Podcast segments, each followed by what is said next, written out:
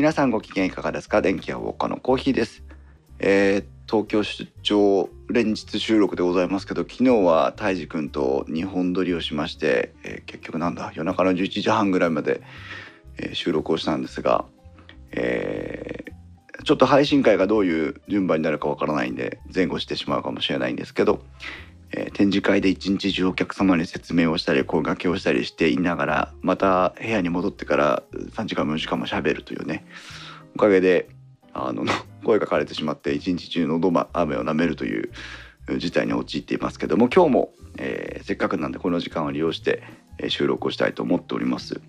えー最初に電気屋ウォーカーの説明ですけども電気屋ウォーカーは、パーソナリティの勝手な思い込みなどを織り交ぜながらあーゆるく家電など家電などについてお話しするポッドキャスト番組です。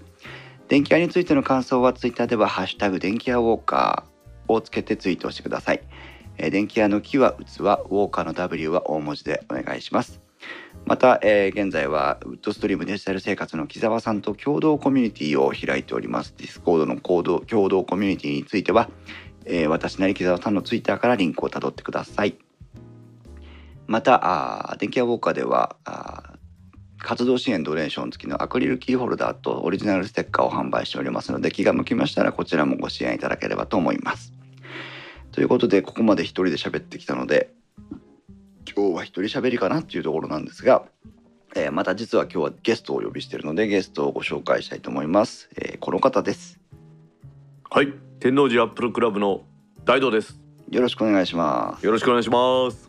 まあ大道さんが来たということはもう大体話の中身は分かってくるかなというところですけどもはい、今日はちょっと電波の話をしたいと思うんですがはい、お家の中での w i f i の環境って、はい。えーまあ詳しい方でも詳しくない方でも結構お悩みになってる方って多いと思うんですよ。うんでそれのまあ代表的なのが、まあ、つなげるのがまず面倒くさいということが一つ、どうやってつなげたらいいのという。まあ、ただ今日はそれはどうでもいいんですが、はい、もう一つはせっかく設置したのにせっかくねあの光ファイバーとか引いてみたりしたのにうん。結果的にお,、お家の中でつながりにくいところとかがあったりして、うんうん。えーせっかく金で払ったのになんだよって思われてる方も多いと思うんですね。はい、うん、だその辺の悩みをこうちょっとお解決していきたいなと思ってるんですけど、うん。はい。ちなみに大道さんはお自宅のこうネット環境ってどんな感じなんですか、うちはですね、はい、あのいわゆるフレッツ光うんのはやぶさってやつですね。あ関西方面ですね。はい、そうです。西日本のやつですね。はい、で、ISP はあのニフティを使ってます。おお奇遇ですね、私もニフティです。はい。あの N NTT コミュニケーションズの OCN を使ってたこともあるんですけれども、はい、結局ニフティの方がいろいろサービスがいいんで、ニフティに変わっちゃいました。なるほど。はい。でその下にですね、はい ONU の下に Mac にはまあ親和性がいいですね。うん、あの Apple が提供する Wi-Fi ルーターを。はい、でもう一個ですね、あのそこから有線でタイムカプセルっていう、うんうんうん、Apple が提供するその NAS 的なはい、Wi-Fi ルーターを置いてます。なるほど。でそちらにはあの Mac のみをつないでます。バックアップするために。ええでそれ以外のデバイスはもう一個上部にあるうんただの Wi-Fi ルーターですね。うん Apple 製のにつないでます。大道さんのお宅ってどれぐらいの広さがあるんですか？まあ間取りっていうか何 LDK みたいなやつ。すいませんそれがよく私よよくわかんないんですが、は八畳のリビングとはいえっと六畳のダイニングはい。でそれと六畳の寝室うん。と通路って感じです。ああじゃあ三部屋あるわけですね。はいはい。あー Wi-Fi あ大道さん自体は無線 LAN あの電波が届きにくいとかなんとかでお悩みになったことはないですか？そうですね。あの特にないです。おおいいですね。はい。それはお使いの Wi-Fi ルーターが優秀なのかお部屋がちょうどいいのかよくわかりませんけど。やっぱ Apple 製の Wi-Fi ルーターが優秀なんだと思います。なるほどね。いやそれでもあるでしょうね。はいあーで私はどうだったかっていうとはい。えっと割と今まで無線 LAN のルーターを机の下とかあ棚の裏とかあ。うん。そういうところに置いてましてねまあで意外とそういう方って多いと思うんですよ。多いですよねう。ん、これがね、まあ、原因だとは分からなかったんですけど今は分かるんですが、結構それでやってるとパソコンの周りは電波はよく掴んでくれるんですけど、はい。もう一部屋隣に行っただけで結構あの電波の強度が2本1本と減ってしまったりとか。そうですね。でなんでこんなに届かないんだろうと思ったんですけど、はい。まあ、電波の専門家大道さん的にうん。この設置場所っていうのはいかがなものなんでしょう？やはりですねあの簡単に言いますとはい、オフィスとかそんなところの w i f i ルーターってええ、絶対天井とか高いところに置いてますよね。あ確かに高いところにアンテナついたりと取り付けてあったりしますね。はいまあ、電波は水と一緒で高いところから下に落ちますんで、そうなんですね。ええまああの見通ししか飛ばないっていうことで高ければ高いほど有利なので、へえ。はい、え何下に落ちるっていうのは比喩的表現じゃなくてあまあ比喩的表現なんですけれども。あなるほどなるほど。はい。だから高ければ高いほど遠くが見渡せますんで。でスカイツリーみたいに634メーターを立ててるのはそういう理由ですから。納得。そうだ。ですよね、ええええええ。はい、わざわざあれは東京タワーの333メーターではもう届かないとは同じような電波出すんですが地デジだといろいろと弊害が起こって電波が強い方がいいに決まってるので、ええ。倍以上の倍ぐらいの高さにしてええ。そして皆さんに電波を強くお届けするっていうことでやってますので必ず高い方が有利です。へえそうか。なんか、は今分かってて聞いたはずなのになんかショックだわ。ですからオフィスでは必ずあれですよねシスコのルーターの w i f i ルーターなんかも必ず壁付けの背の高いところに立てるっていうのはそういうことです。へえじゃあもう棚の下とか机の下に置いてる時点でもう完全にそれもう100点満点アウトってことですね。そうですねせっかくのその無線機といいますかそのせっかくの送信機が持つ実力をええ半減してしまってるっていうことになりますね。うーんじゃあもうこれ電気ウォーカーを今回聞いてる皆さんもぜひ机の下とかあ高さが高いのは高いところ持っていけたとして、はい。例えばさっきも言ったこう棚の裏っていうか、まあ、影になってる本棚の上に置いてみみたりした時もあったんですけどそれもあんまり良くないんですかそうですね。まあ電波もまあほいろいろ考え方あるんですが、やはり遮蔽物があればあるほど不利になりますね。うーん。コンクリートの壁なんかはなかなか通りませんので、あそう言いますね。はい、石膏ボードなんかだったら通るんでしょうけど、それでも石膏ボードがあるとないであれば、うん。ない方が有利ですから。うーうんん。じゃああくまでも比較的遮蔽物に囲まれていない、えーまあ、高いところをそうですね。設置場所に選ぶと選ぶ方が有利だと。は有利ですね。それは間違いありません。あはあはあはあ。それから、えっと、今はこう完全にお弁当箱型の w i f i ルーターと、はいはい。それからアンテナが何本か飛び出してるタイプああるじゃないですか。はい。あれはどっちが有利とかってあるんですか？うーんやっぱりアンテナの向きを変えたりするということではアンテナが外にあるものの方がうん有利になることが多いと思います。なるほどね。ただし日本の狭い家屋であればですよ、うんマンション程度であれば、うんそこまでそれを気にすることはないのかなっていう気はしますうね。んまあより有利ではあるかもしれないけどもはいあー無理やり選ばなくてもいいかな程度。そうですねはあそんなことより前に遮蔽物がない方がいいと思います。あなるほどね。はいあーもう一つ言うとまあアップルではないんでしょうけど、はいえっと外付けアンテナってあの完全にこう線でつながって1メーターとか2メーターとか3メーターとかこう延長できるアンテナがあるモデルもあると思うんですがあります。はい。これも今と同じ理由でって感じですかね。うんそこにはですねちょっとからくりがあって本体から直接ついてるアンテナというのは、はいその電波を、うんまあこの前も散々お話しした覚えてますか？あのあのみ右旋回左旋回の話があったじゃないですか。はいありました。あの時に空間を飛んでくる電波をうん同軸ケーブルというのに閉じ込めてうんそれで電気に信号に変えてその送るんであれば短ければ短い方が有利であるっていう話をしましたよねあーはい。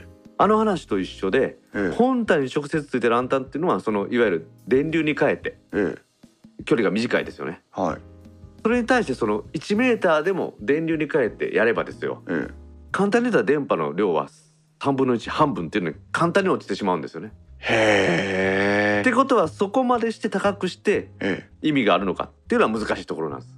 はあなるほどね。それであれば w i f i ルーターが壁掛けにできますからうん。W i f i ルーターを壁掛けにして背の高いところにやってそれの外付けアンテナを使う方が、うん。多分電波としては強くなるんじゃないかなと思います。うー。ん。まあそうか。じゃあ何らかの事情でなんかこう本当になんかスチールテーブルの下に置かなきゃいけないとかなんとかなった時にやむを得ず延長アンテナをつけたりすることは有利かもしれないけども、はい、自宅家庭で一般家庭で使ってる範疇においてはそのワイヤーで延長するようなアンテナも、うん考慮に値しないというところですね。そういうことですね。あの本当は電波というのははい無線従事者という免許がないと出せないものをうんある特定の微弱な電波だけは出してもいいよっていうことで w i f i ルーターなんかは許可されてるわけですよね。なるほど。そんな微弱な電波をうん半分にしたりして有利なことは絶対ないと思いますね。はあ、目から鱗だ。なるほどね。ね。はい、そういう意味です。納得できます。はい。はあ、はあはあ、なるほどね。うんなので私はそのわざわざそのケーブルを使ってアンテナを外付けするというのは、うん。まあそのある時は有効かもしれないですが、うん、今できるのはもっとやり方があるんじゃないかなとは思います。なるほどね。じゃあ家の中での設置場所で今のご家庭内の LAN 環境無線 LAN 環境を整理しようと思った時には、はい。まあどこにあるかっていうところも大事なんでしょうけどなるべく見通しの利く場所に設置をできるように心がけると、はい。えーもしかしてこう机の電話の裏とかこう棚の中とかにしまってた人は劇的に改善する可能性がある。劇的に改善すると思います。わあこれはちょっと皆さんも試していただきたいですね。はい。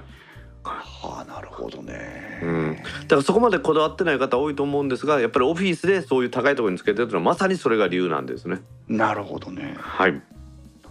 じゃあもう一つう質問なんですけど、はい。まあ我が家には今無線 LAN のルーターが、まあ、実質2台あるわけなんですね。はい ONU に回線終端装置についてる無線 LAN とあとはまあ自分のとこのパソコンの近くに置いてる無線 LAN とあるんですが、無線 LAN 電波がいっぱい飛んでる状態っていうのは結構、まあ、渾身とかうんなんとかっていうことが発生しうるのか、うんそれとも別にまあそれぐらいだったらなんてことないと思いますよって話なのかっていうとどうなんですかね。うん。やはりその電波同じ周波数帯がたくさん飛ばない方がいいとは思いますよね。はあ、これものすごく簡単な話なんですが、え我々 augm なんかでその小さな会場でえはい。いろんな人があのデバイス持ち込んでやるときにえ無線 LAN のえうん。まあ言ったら w i f i ルーターなんかの小さいのありますよねモバイルの。ええ。あれを皆さんたくさん持ってきて同時にやっぱり発信するとうん。途端につながりにくくなるんですよね。あそうなんですね。はい、なのでデモする際なんかはうん。皆さんそのお手持ちの w i f i ルーターなんかは電源を落としてくださいと。え会場で提供する w i f i ルーターだけを使いましょうと w i f i を使いましょうっていうことが実際ありますのでやはり電波はその同じ周波数帯がたくさん出てくると混むっていうことは間違いありません。なるほど。はい、えっ、と今主流になってるのは2.4ギガヘルツ帯と5ギガヘルツ5ギガですね、はいはい、日本ではそうですね。はい、これはえっ、と2.4ギガヘルツっていうと,、うん、とみんながその2.4ギガヘルツにつなぐっていうことじゃなくて、この中をいくつか分割して使ってるんでした。はい、チャンネルはそうですね別々ですね。うんチャンネルっていうことなんだな。はいうんただしチャンネル同士のその帯域幅はかぶせてるんですよね123456と重ねていくとほだから完全に分離しようと思うと1チャンネルと確か3チャンネルぐらいまでいかないとダメなんですね。う。ああ、はいそうなんだ。はい、ただしまあその無線 LAN っていうのははい。CDMA 方式っていう方式ですね要は符号による拡散通信というのを使ってますのである程度そういう干渉ですね電波干渉には耐えやすいと言われてます。ただしただしですねそれが何個も何個も重なるとええそれはへどうしてもダメになってくるっていうのはまあしょうがないことですね。なるほど。はい、これはあのあれですあの横浜アリーナとかではい。成人式をやるとええ。携帯電話がつながりにくくなるっていう話聞かれたことないそうですすでかね。ね。ええありますね。でだからわざわざ横浜アリーナに携帯電話会社がええ基地局を持ってくるっていう話があるじゃないですか。はい。そうすることによってあの電波のリソースを分散するっていうことによってつながりやすくするっていうのと全く一緒だと思います。じゃあまあ混めば混むほど状況は悪くなるっていうのはまあそれはもう仕方ないことですね。で集合住宅にお住まいの方だったり、まあ私もそうなんですけどはいそうするとお隣さんも上上の人も下の人もみんな無線 LAN 持ってるわけじゃないですか、はいそうなんですよ。これもあんまりじゃああっちもこっちもってなってくるとそれはそれでまた良くないっていうことではあるんですね。そうですね。ただまあ5ギガ帯の方はまだまだまだ空いてるところが多いし、はい。まあ言ったらそのいろいろあるじゃないですか。マイモとかですね。マイモ。はい。マイモという技術で、まあ簡単に言ったらその一つのデバイスに対してうん。三つのアンテナで出して、はい。で受ける側も三つのアンテナで別々にやって、まあ言ったら高速道路が三本通ってるようなイメージでやるというのとかありますので、そうすると干渉があったとしても、うん速度低下が、まあ、ある程度防げるんじゃないかっていうことはありますね。なるほどね。これはまだ技術的なもんですけれども。はははは。うんなるほどね。うーん。で今最近あの無線 LAN ルーターのホームページとかカタログとか見てるとはい。いろんな眉唾と思えるような不思議なワードがいっぱい並んでくるんですけど、はい。えっ、とビームフォーミングってありますね。ありますよね。ありますね。あれアンテナから自分の使ってる携帯電話に向けて電波が飛んでくるってことを書いてますけどはい。あ嘘ですよね。いや、えっとですね。これあのアンテナの使い方によっては、はいそれはできんことはないですね。へえそのあるあのアンテナが三つ四つあった時に。はいその位相というのを合わせることによって、ええある方向だけ電波を出すっていうのはできます。へえこれはあの気象レーダーっていうので、はいあの雲を探知するのにえゆっくり回ってるんじゃゲリラ豪雨に対応できないと。はいなのであのニクトがやってるフェーズドアレイレーダーっていうのがあるっていうのうちのポッドキャストなんかでも話したことあると思うんですが。聞いたことあります。あれっていうのは小さい素子をたくさん並べてえそこから出る電波の波をええ。ずらすことによってええ。アンテナの方向は一つの方向を向いたままなのに、はい。電波の方向だけ歪めてあっちこっちこう動かすことができるっていうやり方があるんですね。だからそれの応用である方向にアンテナからの電波を出すのを調整してうんやるということは可能だと思います。そうなんだ。ただしただし家の Wi-Fi ルーターでそれができるかっていうのはうん。ちょっとオカルトチックなところはありますね。じゃあまあ気持ちとしてはそうなんでしょうけどはい。っどこまで本当かなっていうのはていうのはちょっと難しいところでありますね。なるほど。ですからあのちょっとだけ電波の幅を絞ると本当は90度出てるのをはい60度ぐらいに絞るっていうのはできると思いますが、はあのよくある概念図である、あのえ点でまっすぐつながってるような概念図ありますよね。うんはいそれは嘘だよと。あそこまでは難しいなと思いますね。ああまあ嘘とは言わないけどもってとこですね。はい。はあ。ちょっと大げさというか。あーでもあれですね無指向性のアンテナが指向性のアンテナになるっていう風なイメージだっていうところでそうですね。そういうふうに思ってもらえばいいと思いますね。へえあじゃあ意外と、まあそうかあー他のところに飛んでいくのを減ら自分のところに強く飛んでくるかわかんないけど余計なところに行くのは少し減らせるよぐらいの話なのかもしれませんそうですね。はい。あの NTT の局舎といいますかあのた会社の建物の上によく鉄塔があってパラボラアンテナっていうのがあるじゃないですか。はいあれなんていうのはその電波の方向をきつく絞ってええ。ある特定の方向に行かないようにすることによってうん。全周無指向性のアンテナに比べると1万倍ぐらいの電波の強さになるって言われてます。1万倍？はい。それは簡単に言えばその360度四方八方に球体に広がる電波をえ縦にも横にも絞ればえうん。面積としては1万分の1ぐらいになるとああそういうことか。そうすると、はい、1万倍の電波の強さになるっていうことはありますんで。なるほどね。はい。電波目に見えないだけになってなんか聞くとすごいびっくりする話ばっかりですけどね。まあ私は最近直接電波が受信できるようになってきた。そ そろそろあの病院に行かれた方がいいかもしれない。なるほど。そっか。じゃあ自宅で気軽にできる無線 LAN 環境の改善っていうところを考えるとはいまあまとめになりますけど一つはさっきも言ったように見通しのいいところにそうですね。見通しのいいところに置く。大事ですとねいうのとはい。あーまあ 5GHz 帯が使えるような無線 LAN ルーターを持ってれば 5GHz 帯をせん、積極的に使ってみる。使っていくっていうのが大事ですね。この辺この2つだけでも結構いけそうですね。そうですね。それだけでもだいぶ違うと思います、うん、ですので IoT のうん、ガジェット類はいっていうのは2.4ギガで例えば遅かっても気にならないもんじゃないですか、そうですね。うん、それに対して自分が使うスマートフォンやノートパソコンは5ギガ帯にやるっていうことをやっうんたらいいんじゃないかなと思いますね。今の Wi-Fi ルーター同時にどっちも出れますから、そうですね。うん、そういう使い分けは大事かなと思います。そもそも 5GHz 帯の方が転送容量が大きいんですもんね。そうですね。大きいです。大う幅が大きいんでですね。うーん。なるほど。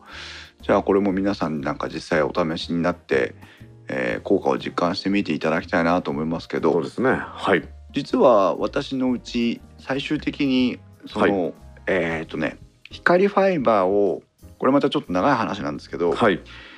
私集合住宅に住んでるんです。はい。で光ファイバーなかったんですよ。うんうんうん。でどうしてもやっぱりねポッドキャストの収録とかいろいろするのではい。もう少しこう太い回線が欲しいなって言って、うんあの管理組合に光ファイバー引きませんっておなるほどなるほど。相談したらはい。あの NTT に確認してくれてですね。うんうん。あー全員の合意がなくてもお宅だけでも光ファイバー引きますよって言われちゃって。ほうほう直接ですね、えーはい。で何したかっていうと全部集合住宅の光ファイバーをあのなんだ配電ボックスのとこまで全部しちゃってはいでうちのとこだけ一本引いたっていうなるほど。なるほど。不思議な対応をしてくれたんですけど、うん。で結果的に、はい。えー、と光ファイバーを引き込みましてね。はい。であの有線回線はものすごく速くなったんです。うん。うん。でも無線を通すとやっぱり遅いわけですよ、うん。ボトルネックになってるわけですね。ええものすごく、でどうしようかなと思って散々考えた挙句、はいあの壁面配線とかを自分でやったりしたもんですからはい。その時にあのユニットバスの天井の部分はい。開けるとそこにあの空間が。空間があってはい。あの電源線とか電話線とか、うん。うん。それこそ LAN ケーブルとかもそうなんですけどはい。通せるスペースがあったんですね。はい。じゃあここに置こうと思って。はははははなんで今ユニットバスの上にはい。無線 LAN ルーター置いてるんです。はい。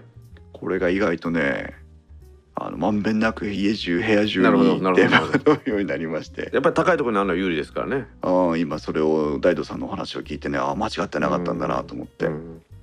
結構だからそれまでは2台リピーター使ったりなんだりあれこれ苦労してたのにはい。結構良かったなっていう。まあただあの辺はあの金属の鉄柱とかあの骨組みみたいなのが入ってたりするのではい。必ずしもいいとは限らないんですけど、うんうん。でもまあ下よりはよっぽどマシかなと思って、まあそうですね。下よりはよっぽどマシだと思います、なるほどね。うん。それで、えー、ともう一つじゃあまあそこまでしてるんだけどまだまだ改善しないんだよっていはい。う人もいると思うんですけど、はい。実は気になる新商品がありましてね、はいはい。これは大道さんに事前に、えーちょっとリンクをお送りしてたんですがはい。NEC の A ターム。A タームですね。はい。これはあの無線 LAN ルーターではもう昔からファンがいるぐらいあのうん。有名なそうですね。モデムの頃からですよね A タームってね。はい。あのなんだパテレ放題とかかけ放題だけ違うな。なんだっけ、あの夜だけ安いよとかっていううん。電話の頃に一生懸命、テレ放題ですね。はい。はい。草の根 BPS とかやってた頃の、はい。えー話ですけどその A タームさんが、えーっと WG2600HP3 というモデルを出しましてはいこれがねあの謎仕様がいっぱい盛り込まれてましてね。はい。あのお聞きの皆さんもぜひ検索をしていただきたいんですが。まずあの一番大きいところ私が注目したのは IPv6 はい。に、えー、と対応したモデムなんだっていう売り文句でこう広告が流れてきたんですけど、はいまあ、これはあの皆さんもネットやってる方だったら多少お聞きになったことあるんじゃないかと思うんですけどはい今はあの IPv4 っていう仕組みで皆さんのインターネットってつながってるんですよね。はいあの3桁を点で挟んで例えば1921681なんとかみたいな数字でえこうネットワークにつなげるわけなんですけど。さ32ビットでやってますよね。あれは32ビットだってことなんですね。はい。えーそれがもう世界的に IPv4 のあー番号が売り切れちゃった状態になってるわけですよね。ね。はい。で新たに IPv6 っていうのが策定されてはい。これは何ビットになるんですか？128ビットですね いきなりいきなり言いましたね。はい。うん。ということは2の128乗ですので、はあ。えっとすごい数です。すごい数ですね。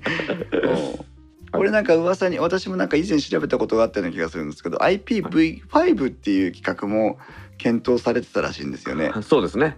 64ビットでやろうというやつですね。なんか検討してるうちに追いつかなくなっちゃってやめたっていう。はい。で IPv6 が今、えー一生懸命各社各全世界的にさまざまな状況で対応を求められている中で、えーはい。日本を考えているとあまり普及が進んでいないという。うん、そうですね。これこの辺の話は大道さんもお詳しいですか？うん、まあ詳しくはないんですが、まあええ。大体わかります。これなんで日本ってまあ日本だけじゃないのかもしれないですけど、うん。IPv6 の普及が進まないってなんか理由があるんですかね？うん、まずはそのレガシーなそのデバイスではですね、はい IPv4 しか対応してないっていうのが一番大きいんじゃないんですかね。ああ V6 にしたくてもできない理由があるってことですねはい。で明らかに IPv6 の方が早くなるんです。はい早くなる理由は別に IPv6 が優れた仕組みというわけじゃなくって、えさっきの2ギガと4ギガあ失礼しました2.4ギガと5ギガ帯の話と一緒でえはいついてるんです。あなるほど はい。そういうことかはい。うんなのでそのあのまだまだ普及が進んでないので空いてるっていう逆の考え方ができるっていうことです。なるほど。はああ、ニフティなんかもあのプロバイダーとしてはそうですね。IPv6 に対応してますけど、はい。あれを使うと、えっと NTT の回線からプロバイダーにつなぐまでの回線が今までの IPv4 の従来のえールートと違ってダイレクトになんか接続できるから、その点も早くなるよなんていう話もありましたよね。そうですねそれもちょっと実は誤解が多いんですがいわゆる PP PPPOP というやり方でやればはい。IPv6 でもそんなに速くならないんですよね。へえ。はい、あの NTT がフレッツ網で使ってる NGL っていう網に直接つなぐやり方、ええ。そちらのやり方だとうんいいんですね。あ、あ、なるほどなるほど。だからトンネル方式とうん。IPv6 IPOE という方式です。うんうん。この方式だとすごく速くなるんです。へえ。PPO PPPOP だ OE だと結局変わらないですあんまりですね。うーん。はいなるほど。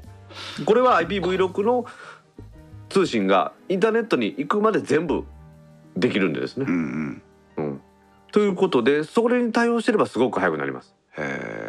今、はうちもその光ファイバーに切り替えてしかもそのえっ、と I IPOE の接続方式でやってるので、はい。えっ、と下りでまあその時にもよりますけど400から600メガぐらい出出るのかな。ますよね。うん出ると思います。はい。で NGN ってそのいねだ NTT の回線につないで NTT の速度測定をするサイトに行くと,、はい。うんともう少し安定して700とか800台が出てるような感じなんですね。そっかじゃあまあ使い使い手の方ユーザーとしてもまあ高速化になる可能性もあるし、うんえーそもそも空いてるからあーなかなか負荷が上がらないので安定してるよっていうこともあるのがこのまあそうですね IPv6 なんですね。はい。いうことだと思います。でうんこれをまあ A タームが多分今まではあの NTT とかが出してるまあ、はいあのモデムというかあ接続機器からしか IPv6 って使えなかったのかな？それはいがなんか要は普通のメーカーの、えー、と市販でで回ってくるやつでも対応するようになったみたいな話で、はい。うん、見てたんですけどこれはねでも実はそれを見て皆さんにご紹介しようと思ったわけじゃなくてですねはい。えー、じゅ大道さんの大好きなあのはい。変波とかなんとかの話がいっぱい書いてあるんですよ。はい。そうですね。皆さんもこのウェブサイトを見ながらぜひ我々の話を聞いていただきたいんですがはい。NTT さんのページ製品ページを出しますとぐーっと下のまあ中頃までですかねスクロールをしていただきますとねえーっとここにどれだどれだどれだ。えーっとあここだ。ワイドレンジアンテナでスマホに最適さらに業界最速っていう、まあ、機能紹介のところがありまして、新開発のワイドレンジアンテナで360度電波が届く。説明を読みますと A タームシリーズの高速通信の鍵であるマイクロ SR アンテナやマイクロ EBG 構造に加えて立体的な3方向にまんべんなまんべんなく電波を放射する独自のワイドレンジアンテナを採用。360度電波が届き安定した通信が行えますというふうに書いてあってね。はい。まあちんぷんかんぷんなわけなんですがはい。その下もう少しスクロールしていくとこのワイドレンジアンテナと従来式のアンテナのまあ図解があるんですけどはい。まあお弁当箱の型の w i f i ルーターっていうのはその弁当箱の中にアンテナが仕込まれてるわけじゃないですか。そうですね。見えないところにですね。はい、うん。基本的には車のアンテナとかラジオのアンテナみたいなアンテナが入ってるわけではないんですよね。そうですね。筐体を利用したアンテナとかっていうのが多いですね。はあ、はうん。でまあそれはその電波の向きが決まってるっていう考えでいいんですかね？そうですね。変波面ですね。これは以前に衛星放送の 4K8K の時に話しましたように、変波面というのがありますと。電波の向きですね。うん。これは垂直変波水平変波もしくは回ってるものでは右線と左線というのがありますと。うん。いうお話をしたと思うんですがうん。単純に考えてアンテナが縦向いてるやつは垂直変波。はい。横向いてるやつは水平変波と思ってもらっていいと思います。はい。はい、それをこの製品では垂直水平を組み合わせることによってうん。同時に2つの変波が出てる。うん。ということですね。ということはトランシーバーを縦にするトランシーバーの無線機を横にするっていうので、はい。その時理論上はそれ同じ周波数でも混ざることないんですよって以前話させてもらったと思うんですが、えええええですからた例えばデバイス側のまあコンピューターでもスマートフォンでもいいんですが立ててようが横にしようがうまく入るようになってるという意味だと思います。垂直変波で電波が出てる無線 LAN ルーターを焼きとしてる時には、はい、えー、と同じようにた iPhone みたいなタブレット端末も垂直に要は立ててる方が電波の受信がしやすいということですか？ということになりますね。うん。その通りです。そうするとその親機を掴んでる時は寝っ転がって見てたりとか机の上に置いてみた時つまり端末を倒した時にははい、ちょっと電波の取りが悪くなるっていうことですよね。そうです。その通りですね。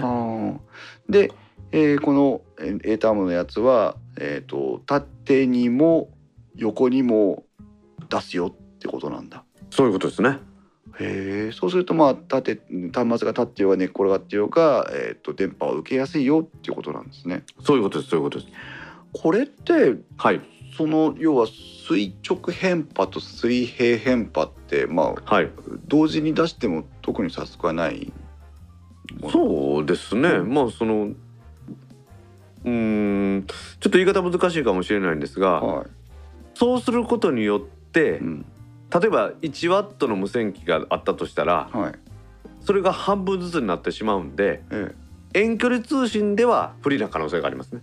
あああでもその部屋の中の程度であればはい逆に効率が上がることがあるという意味うんでと思ってもらえばいいんじゃないでしょうか。なるほどなるほどそうはいか、うーんじゃあより、えっと姿勢とか向きによらずに安定して電波を受けることができるのがことができること。のいわゆるでそれははい遠いところには期待できないけれども近いところだったらっていう意味だと思いますね。はい、これが、えっと A タームのいうところのワイドレンジアンテナの機能だっていうことなんですね。そう思います。はいでこの図解の部分に、はいえっとマイクロ SR プラス無給電とか、はいダイポールプラス無給電って書いてますけど、はい。無給電って何ですかこ無給電というのはものすごく簡単に言いますとれ。はい地デジを受信するテレビのアンテナって皆さんマンションの屋上だとか家の屋上についてると思うんですけど、はいあれってですねいっぱいなんかあの短い横棒がパパパパパってついてませんか？ついてますねついてますね。あれがいわゆる無給電のアンテナと思ってもらったらいいと思います。あそうなんですね。はい。ですのであれはその電波をまあ誘導機と導波機とあ反射機と導波機っていうのがあるんですけれども、はい電波をそっちの方向に引っ張ったり反射したりするというものがあるんです。ほうそこには電源は供給してません。ああただし一個だけ一個だけ素子がそこには電源を供給します。電波を供給してます。うんでその時に他のアンテナはそれに共鳴してはい電波を出すことによって電波が強くなるっていうことをやってるんですね。は原理原理的にはですねなので電気が出る素子の近くに同じような素子が置いてあって無給電のアンテナとしてそれが作用すると思ってもらったらいいと思います。へえ実際に電波を出すものの近くにアンテナの役割を果たす全然ただのいわば棒があっても、はい、それは一緒にこう電波を出す役割を担ってくれるんですね。そうですね。それは計算された位置で置かないとダメです。ああそうか。はい。これはあれですね。4K、8K の時に出たパラボラアンテナの話と一緒です。へある特定の位置に置くことによって電波を強くすることが可能と。え。へえ。うんですがそれが位置が悪かったりすれば逆にあの電波を消失させる可能性があると思ってもらったらいいと思います。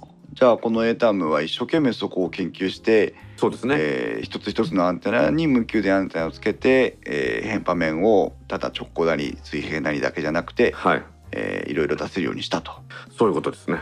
じゃあ結構意欲的な商品なんですね。そうですね。ただミ u SR アンテナっていうのはちょっと私はあの眉唾じゃないかなと思ってます。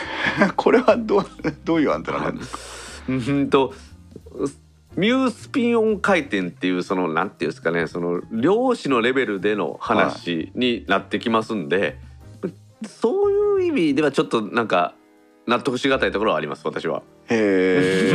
はい、じゃあちょっとその辺もうん注目していきたいところですね。そうですね。うはいん不思議。まあ不思議ですけどね。うんただ5ギガ帯のアンテナってですねはい。一番あのなんですか一波長と言いますか効率よくやろうと思うと6センチで済むんですね。6センチ、はい、一はい回のこう波が6センチ、6センチってことですね。はいで意外と短いんですね。短いんです。でその半分の3センチでもほぼ作用が一緒だと言われてますんではい。アンテナが小さいので中にたくさんその素子を埋め込むことが可能ではありますね。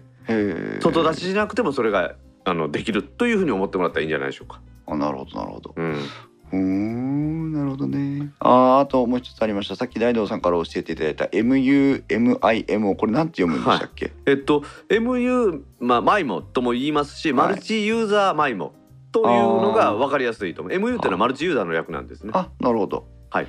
これもあの同じ製品ページの下の方に、えーはい図解で解説が載ってますけど、はいえー空間多重によって複数同時通信。うそうかっていうところよくわかんないですけど。まあそうですね。マイモっていうのはそういうことですからね。あの複数のアンテナで違う電波を出してええ相手にそれを受けてもらうっていう多重のやり方なんですね。あーあそうか、はい今まではあんと3人と通信をしたかったら、はい。A さん B さん C さん A さん B さん C さんっていうのをずっと繰り返してたってことですね。はい。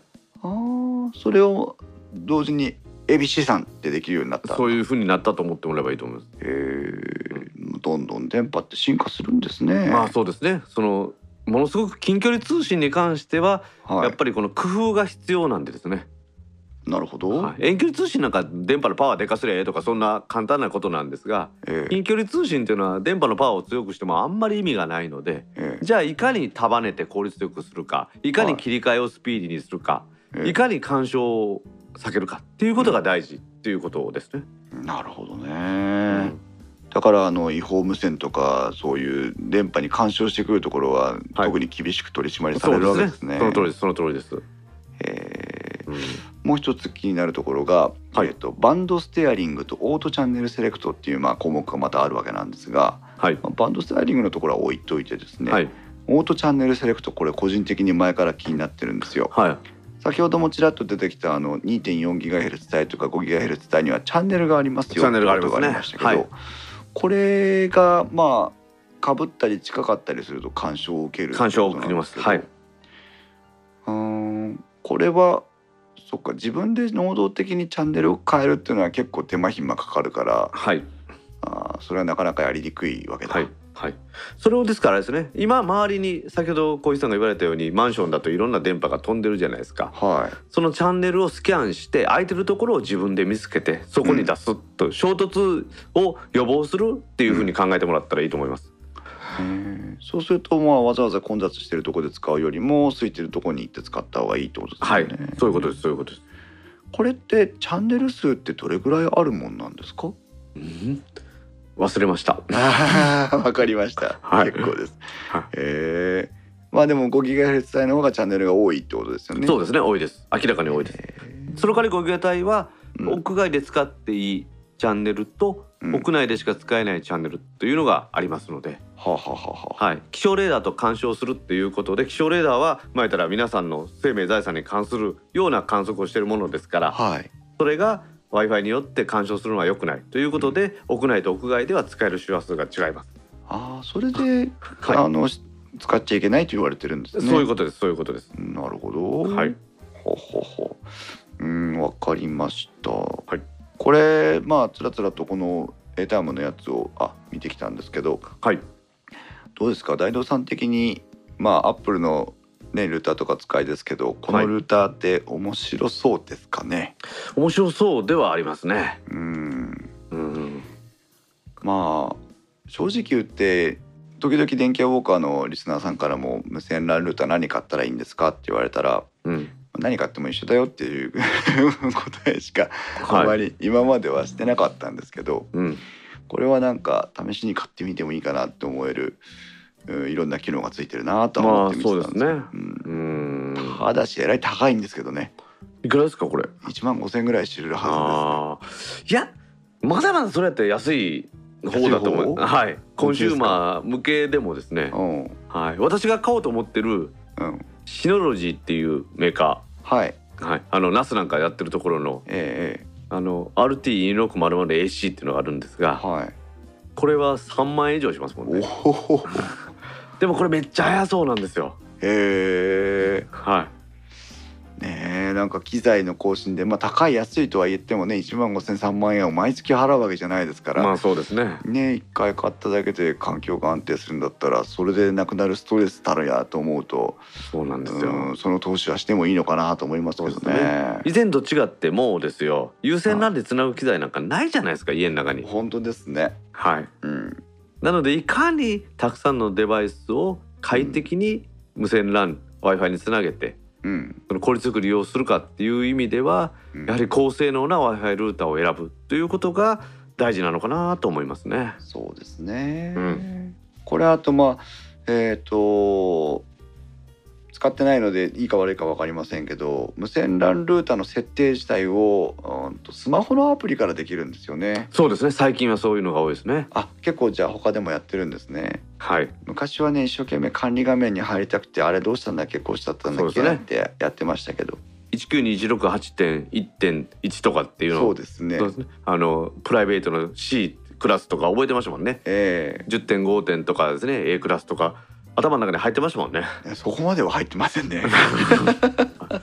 それがやっぱりそのちょっと手前味噌で申し訳ありませんが、ええ。アップル製のルーターはもともともうアップルのまあ純正である iOS の中にですねえその設定できるアプリがあって簡単にできるっていう。えへえ。そのブラウザーでその IP を指定して入る必要なかったんですね。おーさすがだね。確かにね。やっぱりデバイスがまあ一一社独占とかね一社で作る囲い込んでるというえーいろんな弊害もありますけど、はいうん、専専業でやってる強みですよね。強みですね。あーへえなるほどわかりました。うん面白いやっぱり聞いてみないとわからないな専門家に聞くべきだな。とんでもないです。恥ずかしい限りです。だってねえ面白いです皆さんもなんかちょっともう無線 LAN で悩まれてる方っての多いと思いますので、はい。えーあのぜひこういうこの機会にですね設置場所を変えるかまあもしかしたらルーターも買い替えてみてはいかがでしょうかそうですね。ボトルネックにならないということが大事だと思いますね。そうですね、うんえーということで、えー大変ありがとうございましたとんでもございません。ありがとうございました。はい電気屋ウォーカーでは皆さんからの感想をお待ちしております、えー、ツイッターでは電気、えーハッシュタグ電気屋ウォーカーをつけてコメントしてください、えー電気屋ウォーカーの木は器ウォーカーの W は大文字でお願いしますまたウッドストリームデジタル生活の木澤さんと、えー共同コミュニティを運営しておりますこちらディスコードのこ共同コミュニティには時々大道さんもいらっしゃるのではい。大道さんに何か質問がある人はあの大道さんにメンション飛ばしてください。ということで、えーお送りしてきました。大道さん本当にありがとうございました。ありがとうございました。はい、それではまた次回の配信まで。さようなら。さようなら。